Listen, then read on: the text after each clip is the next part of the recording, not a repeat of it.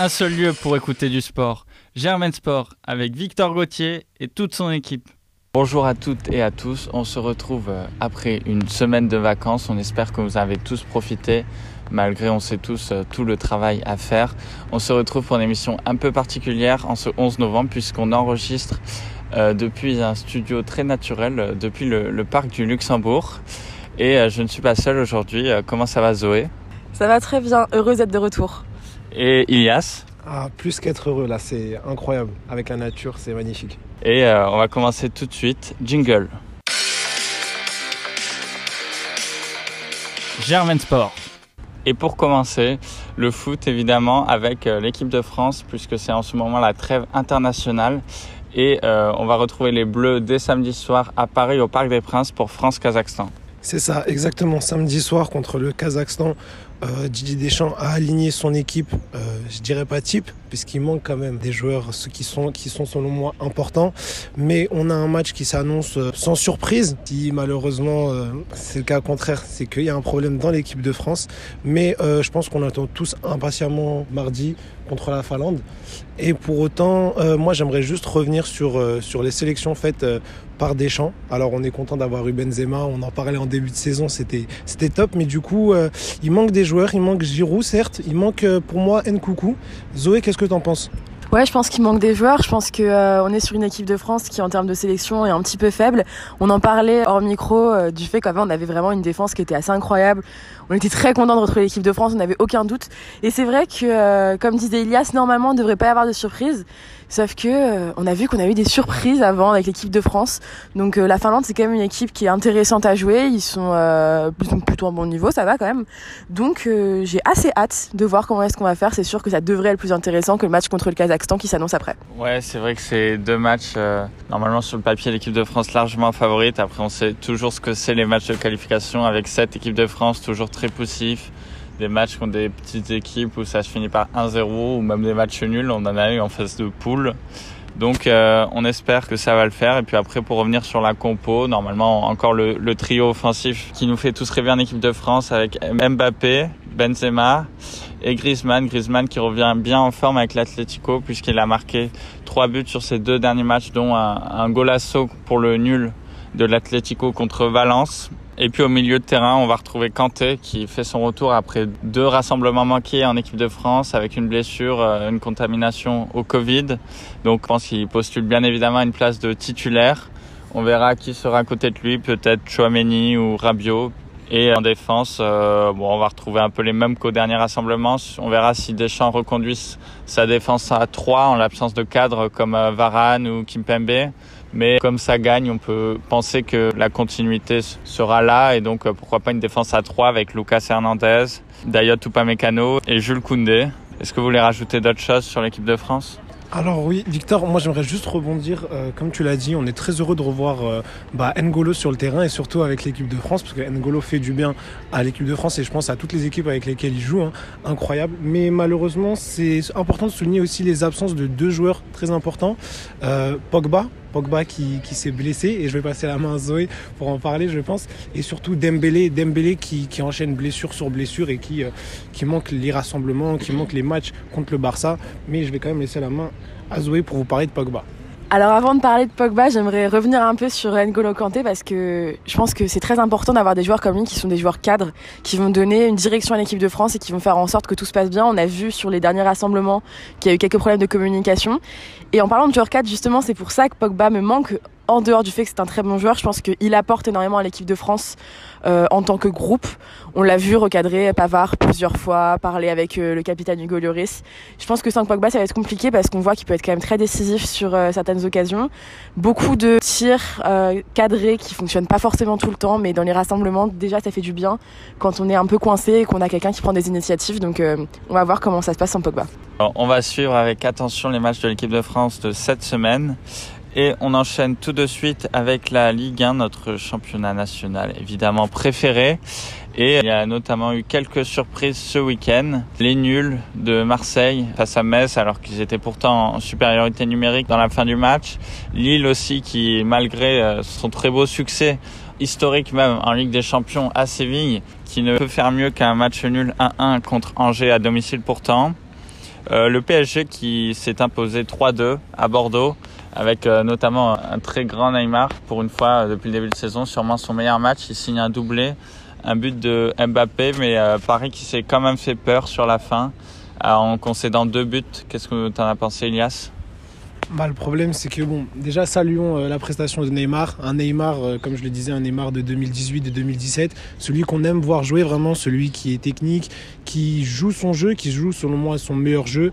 Malheureusement, on a, euh, je pense que le score est témoin vraiment d'une pathologie au PSG parce que 3-2, c'est pas un mauvais score, mais c'est pas un bon score non plus. Et surtout, euh, n'oublions pas que c'était contre Bordeaux, donc c'était pas contre euh, le Real ou contre le Liverpool de Salah, c'est 3-2 contre Bordeaux en Ligue 1.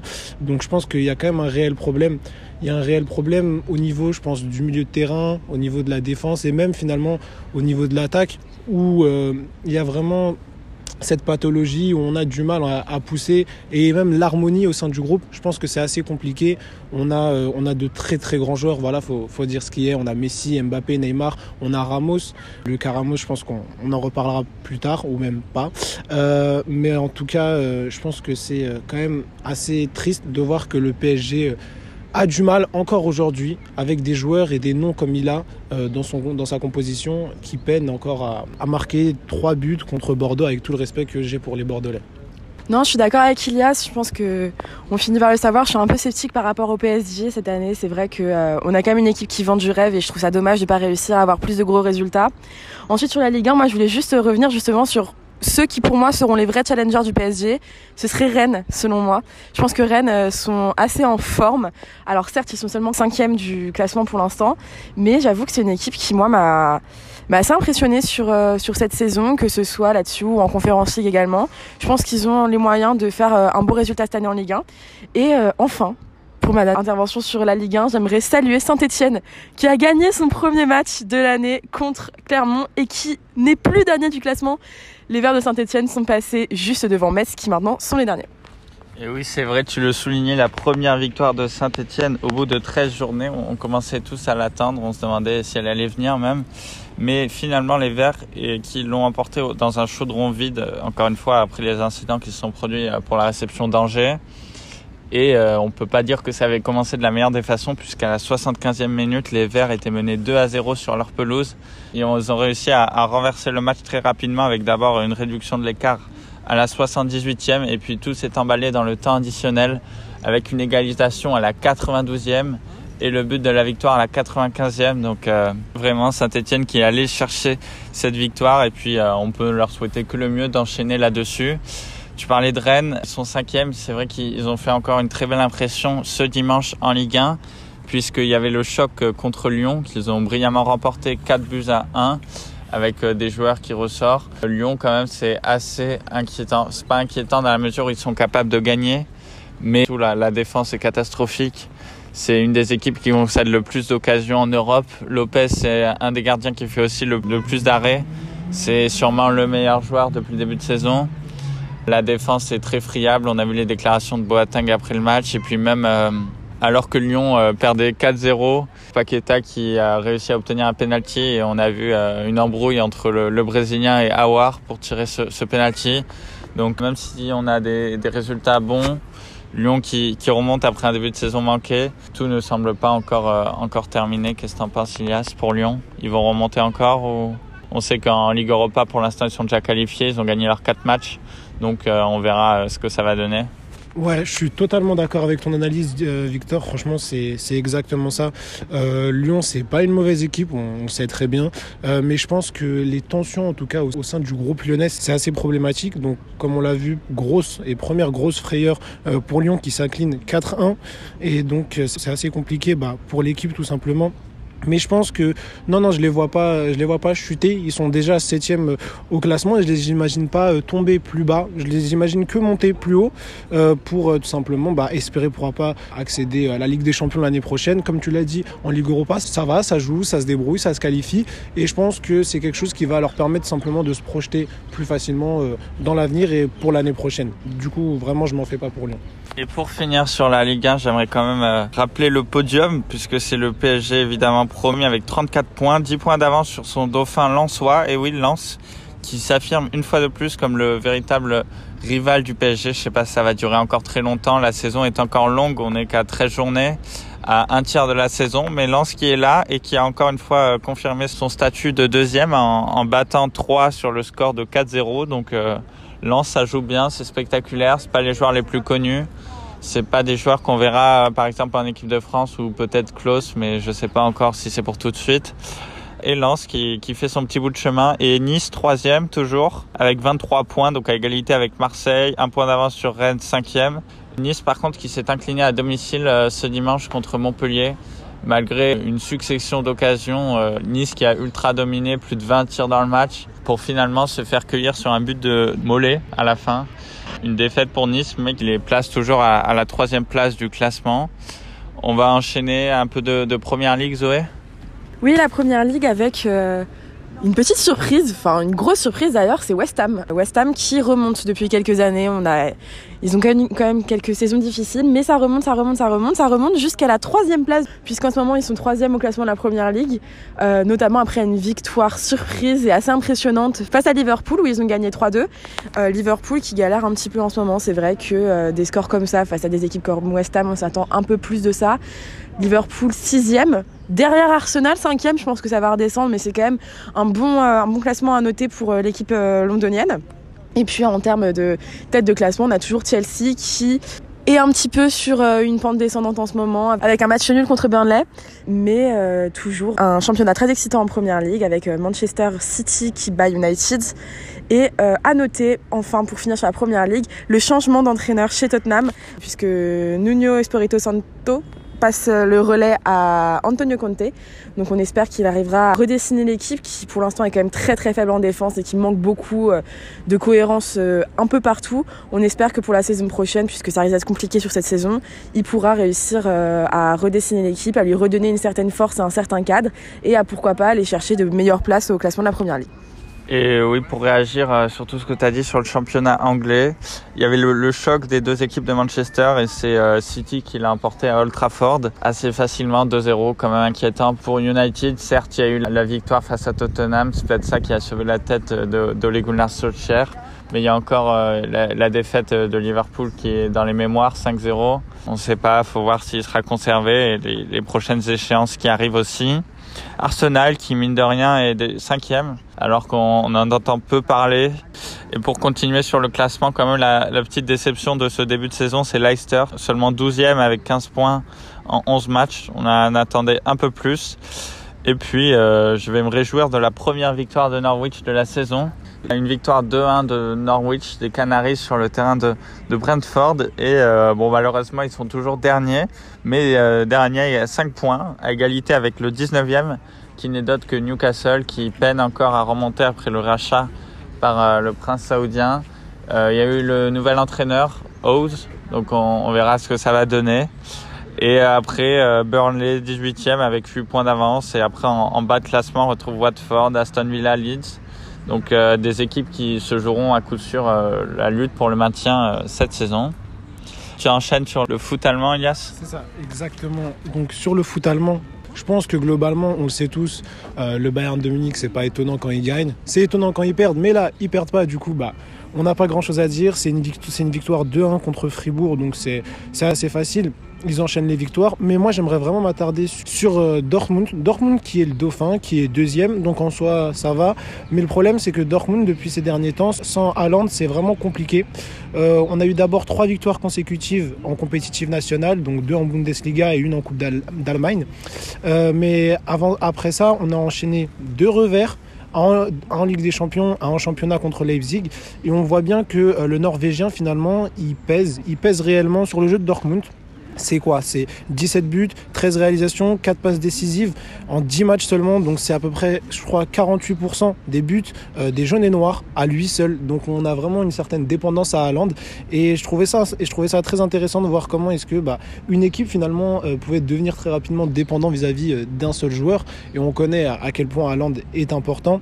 Et hormis ça, j'aimerais souligner comme la prestation de, de Leipzig et de Nkunku qui vraiment font des matchs incroyables ces derniers temps.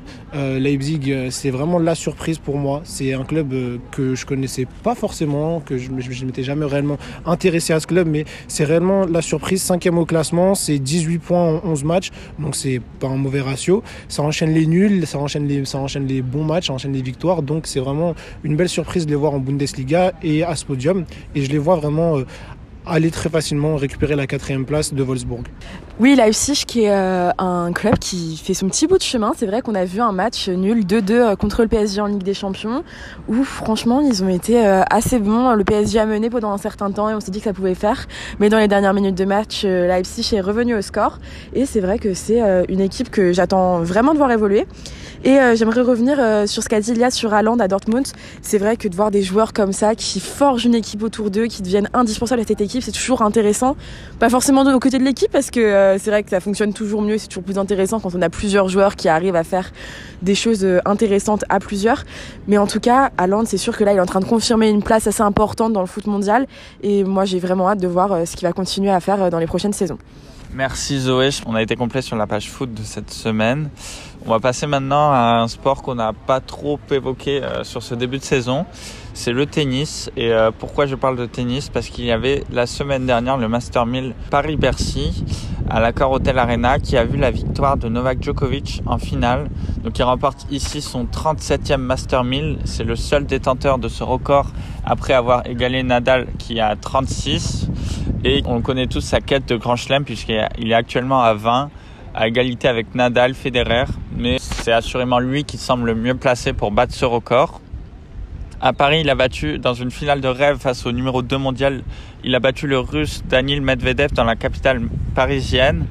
Il a été bousculé dans le premier set qu'il a perdu sur le score de 6 à 4 avant de renverser le russe 6-3, 6-3. Une finale très accrochée, mais c'était finalement lui le meilleur, remportant son sixième Master 1000. Donc euh, il entre un peu plus dans la légende de ce tournoi parisien. Pourquoi je vous parle de tennis? Bien Parce que j'étais aux demi-finales à la Hotel Arena de Bercy et j'ai pu voir la, victoire très accrochée de Djokovic face au surprenant polonais Hubert Urkash, numéro 10 mondial. Un très gros serveur, une qualité de service assez incroyable qui lui a permis de remporter le premier set 6-3. Mais c'est Djokovic en face et il s'est réveillé pour lui coller un petit 6-0. Et dans un troisième set, très disputé où Djokovic a pris l'avantage, quand même jusqu'à 4-1. Mais euh, le Polonais, très surprenant, a réussi à élever son niveau de jeu pour revenir à 4-4, puis 5-5, puis 6-6. Et en Master 1000, euh, c'est donc un, tie-break puisqu'il n'y a pas de set euh, supplémentaire. Et là, Djokovic s'est imposé 7-5 dans un tie-break, encore une fois très accroché. C'était vraiment un très beau match. L'autre demi-finale, c'était le duel entre Medvedev qui avait fait chuter Djokovic en finale de l'US Open et l'Allemand Alexander Zverev, numéro 4 mondial, qui a remporté les JO en éliminant lui aussi Djokovic en demi-finale. Mais finalement, après quelques jeux accrochés, ça a assez rapidement tourné à la démonstration avec un score sans appel 6-2, 6-2, avec un, Medvedev assez monstrueux dans tous les comportements du jeu. Mais euh, malheureusement, il n'a pas su maintenir cette qualité, notamment au service en finale. Et mon véritable coup de cœur, pour la première fois que je vais voir un tournoi de tennis international, c'était le, double français en demi-finale, euh, Nicolas Mahut, Pierre Gerber, qui jouait sa demi-finale contre la paire constituée de, l'Australien Pierce et du Slovaque Polasek. Et euh, malgré la perte du premier set 6-2, mais ensuite poussé par près de 20 000 spectateurs français en feu, c'était véritablement incroyable. Un retournement de situation dans le deuxième set remporté 6-3 par les tricolores et dans une ambiance incroyable, électrique, où l'arbitre avait même du mal à gérer les holas qui s'enchaînaient dans les tribunes. Les Français se sont finalement imposés sur le score de 11-9 dans le super tie-break puisqu'il n'y a pas de troisième set en double. C'est euh, la première équipe à 10 points avec 2 points d'écart qui remporte le, match. Mais malheureusement pour les Français, ils se sont finalement inclinés en finale sur le score de 6-3, 6-7. Euh, donc ils ont gagné le deuxième set au tie-break mais ils ont perdu le troisième set au super tie-break 11-9, là où ils avaient gagné sur le même score la veille. Donc euh, tout près de soulever ce trophée, mais ce ne sera pas pour cette fois-ci. Et on va retrouver très prochainement, la semaine prochaine, les Français au ATP Finals de Turin. C'est ici qu'on voit les, les 8 meilleurs paires euh, de la saison. Donc en double, ils y seront. Et en simple, évidemment, le, principe, c'est les 8 meilleurs joueurs de la saison en fonction de, leurs résultats. Et on retrouvera euh, évidemment Djokovic, Medvedev, Zverev, Tsitsipas, Rublev, Berrettini, le surprenant norvégien Ruud. Euh, c'est la première fois qu'un norvégien euh, est, qualifié avec Casper Ruud et Urkash. Donc encore une fois, pour le dernier tournoi de la saison, beaucoup de spectacles. Voilà pour cette page tennis. On enchaîne avec la Formule 1, Zoé oui, donc on se retrouve pour la Formule 1 qui euh, est un championnat qui a bientôt se terminer puisqu'il ne reste plus que 4 grands prix et pourtant et pourtant alors que depuis des années on est habitué à ce qu'à ce moment-là on connaisse déjà le champion qui généralement est Lewis Hamilton, on est encore sur une lutte assez serrée et une lutte qui n'est pas en sa faveur, ça fait très longtemps que ça lui était pas arrivé. C'est Max Verstappen qui euh, pour l'instant a 19 points d'écart, 19 points d'avance sur Lewis Hamilton et un championnat qui est euh, assez dingue. Donc avant de parler euh, du championnat en tant que tel, on va parler du Grand Prix du Mexique puisque euh, c'est le Grand Prix qui a eu lieu dimanche dernier. Un Grand Prix qui a été euh, une montagne russe, une vraie bataille entre Red Bull qui a été plus en faveur et plus en puissance sur les essais libres. Mercedes qui a réussi à boucler la première ligne pendant les qualifications alors que c'était complètement une surprise. On pensait pas du tout que Mercedes allait réussir à faire ça, sachant qu'ils ont de grosses pertes dans le troisième secteur avec des virages lents puisque c'est pas vraiment leur, leur point fort.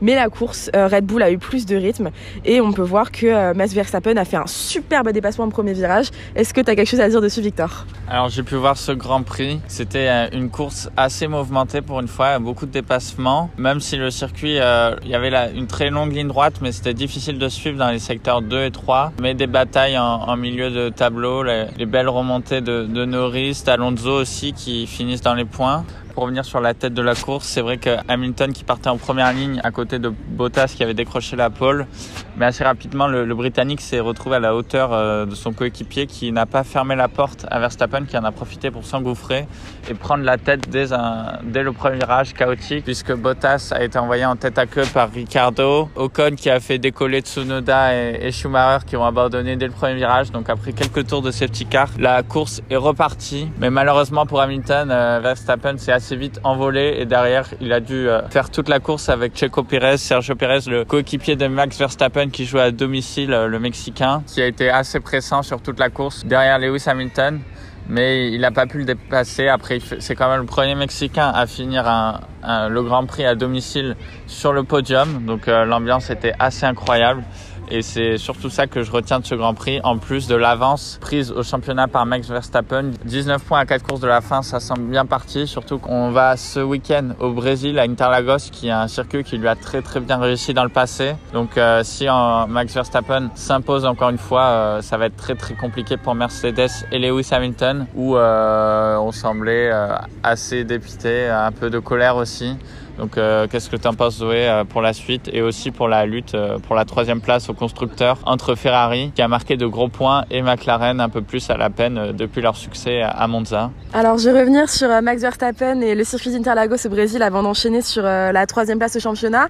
Faut pas oublier que Interlagos c'est quand même un circuit qui réussit à, aussi à Lewis Hamilton. C'est là-bas qu'il a décroché son premier titre mondial en 2008 après une course qui était assez folle. Il a récupéré un point Felipe Massa juste à la fin. Enfin bref, Lewis Hamilton c'est un pilote qu'il faut toujours attendre. On n'est jamais, jamais à l'abri de ses surprises avec lui. Après, c'est vrai que euh, en étant très très réaliste, ça va être assez compliqué. 19 points, c'est quand même beaucoup. Surtout si Max Verstappen repart avec une victoire au Brésil. Et d'autant plus qu'il faut noter que le circuit de Jeddah en Arabie Saoudite n'est toujours pas prêt, alors qu'on va courir là-bas d'ici un mois. C'est assez inquiétant, c'est vrai qu'on se demande si le GP sera pas annulé.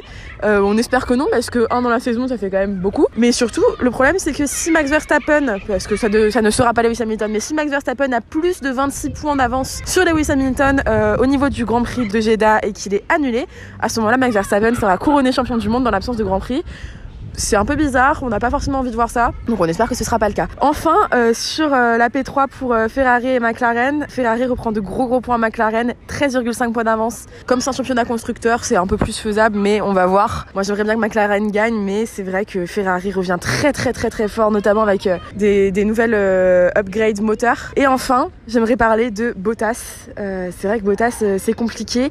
C'est compliqué, pourtant ça allait mieux. Ça allait mieux depuis son annonce chez Alfa Romeo, mais là on a vu que que ça allait pas du tout euh, sur ce Grand Prix, incapable de faire des dépassements pour remonter, bloqué derrière Ricardo pendant très longtemps. Après, faut quand même noter que Ricardo a fait euh, une terreur. C'était euh, assez insupportable, c'était pas clean la façon dont tu as couru au premier virage. Pas de pénalité pour lui ni pour Ocon qui a quand même envoyé deux autres pilotes valser.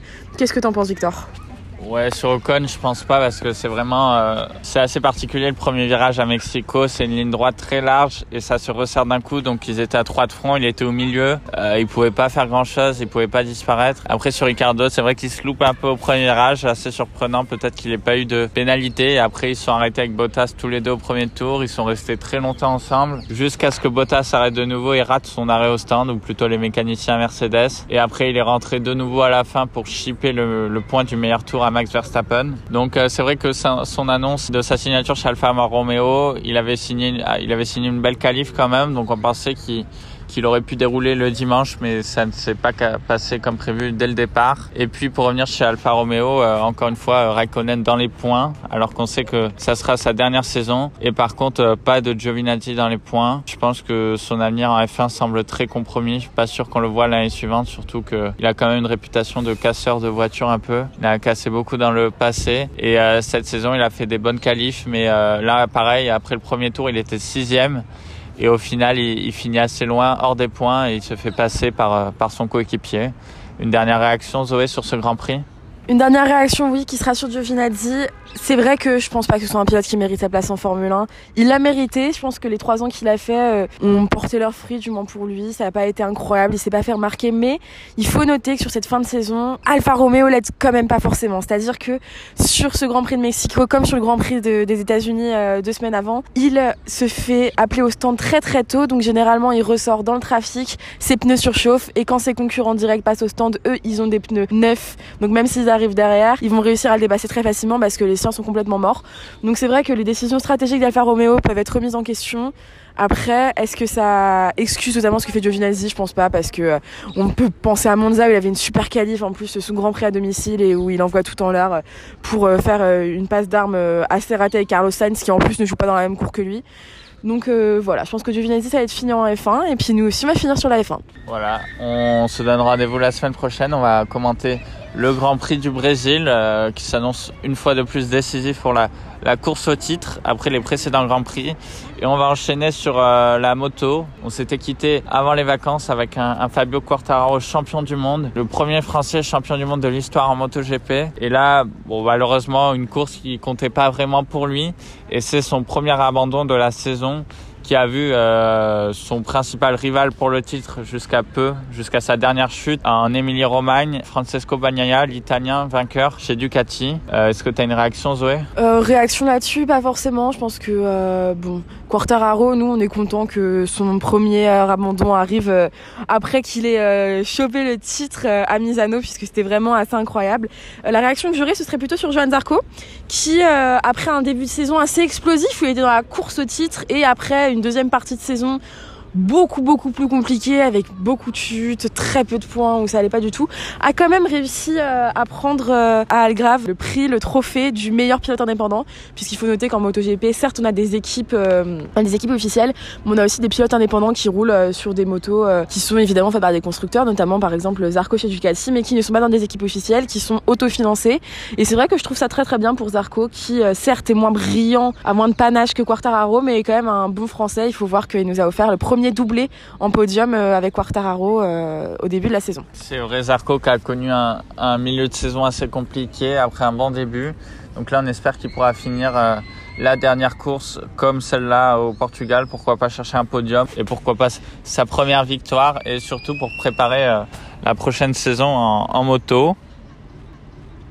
Et un dernier sport au programme de cette émission de Germain Sport, c'est le rugby, puisqu'a lieu en ce moment la, tournée d'automne du 15 de France. Le premier match, c'était face à l'Argentine ce samedi au Stade de France et une victoire qui a mis du temps à se dessiner, mais assez logique finalement pour les Français face aux Argentins 29-20. On a pu voir un gros combat physique imposé par les Pumas avec énormément de nervosité et d'agressivité dans ce match. Sur le papier, c'était une équipe de France qui faisait rêver, mais on a pu constater assez rapidement un manque d'automatisme euh, avec la nouvelle charnière composée du meilleur joueur du monde, euh, Antoine Dupont, le Toulousain, au poste de demi-mêlée et de l'ouvreur bordelais Mathieu Jalibert qui était associé au centre avec Ntamak, l'habituel titulaire du poste d'ouvreur et notamment Ficou, euh, capitaine de la défense en poste de deuxième centre, ou encore l'arrière Perpignan euh, Melvin Jaminet qui lui faisait son premier match au Stade de France pour sa quatrième sélection et qui a encore été une fois euh, impeccable face au Perche avec seulement un raté et il a marqué les 19 points sur les 29 de l'équipe de France. On l'attendait, l'association Jalibert Ntamak a manqué ce rendez-vous. Euh, le Toulousain assez discret au centre, qui n'est pas forcément son poste où il joue le plus souvent, a été remplacé dès la 55e minute. Et Jalibert qui a manqué lui son début de match, offrant notamment un essai à l'Argentine sur un renvoi au 22 mètres contré, s'est montré plus décisif en fin de match, notamment dans les, essais tricolores, euh, étant souvent à la dernière passe. Pour le, le, 15 de France, on va les retrouver ce dimanche à Bordeaux, au Matmut Atlantique pour le deuxième test match face à la Géorgie, avant le match que l'on attend tous le 20 novembre au Stade de France entre les Bleus et les redoutables All Blacks, puisque la, la Nouvelle-Zélande affronte avant ce week-end l'Irlande. Donc on, a déjà hâte d'y être et assurément le Stade de France qui sera complet pour ce match. Et rapidement, euh, un petit tour du, top 14. C'est une, des particularités du, rugby. S'il y a l'équipe de France, il y a aussi le top 14 en même temps. Et le week-end dernier, Toulouse qui a repris la tête du top 14 grâce à sa victoire 37-15 face à Perpignan malgré les nombreuses absences et qui profite également de la défaite de Bordeaux-Bègles qui a enchaîné 8 matchs en défaite. Euh, cette série qui a pris fin à La Rochelle puisque les, les joueurs euh, girondins ont été battus assez largement 26 à 3. Et on peut également signaler dans le choc euh, Clermont-Toulon. C'était un choc maintenant des équipes qui sont plutôt mal classées. C'est Clermont qui a assez nettement dominé Toulon, qui vient de changer d'entraîneur avec le premier match de Franck Azema. Mais Toulon qui est toujours 12e au classement devant les deux promus Perpignan et Biarritz qui sont à égalité et qui occupent euh, le bas du classement. Et devant toujours Toulouse, Bordeaux-Bègles, Montpellier, Lyon, Racing et La Rochelle pour les, les six premières équipes. Et on, on va donc voir euh, là deux semaines de deux semaines de vacances et après ça va reprendre fin novembre. Il y aura également la, la Coupe d'Europe qui va s'enchaîner, donc euh, beaucoup de matchs en perspective. Et surtout, on va tous supporter le, le 15 de France pour la, la, Géorgie ce dimanche et surtout la Nouvelle-Zélande euh, le 20 novembre. Donc euh, ça va être un, un, très beau programme. Encore une fois, une émission très complète. Je pense qu'on arrive à la fin. Euh, je vous remercie Zoé et Elias d'être avec moi pour cette émission un peu particulière aujourd'hui, mais finalement assez agréable. Non, moi j'ai apprécié, il fait beau, il y a du soleil et puis on se retrouve euh, pour Germain Sport qui nous a quittés pendant une semaine, donc moi j'ai hâte de vous retrouver la semaine prochaine.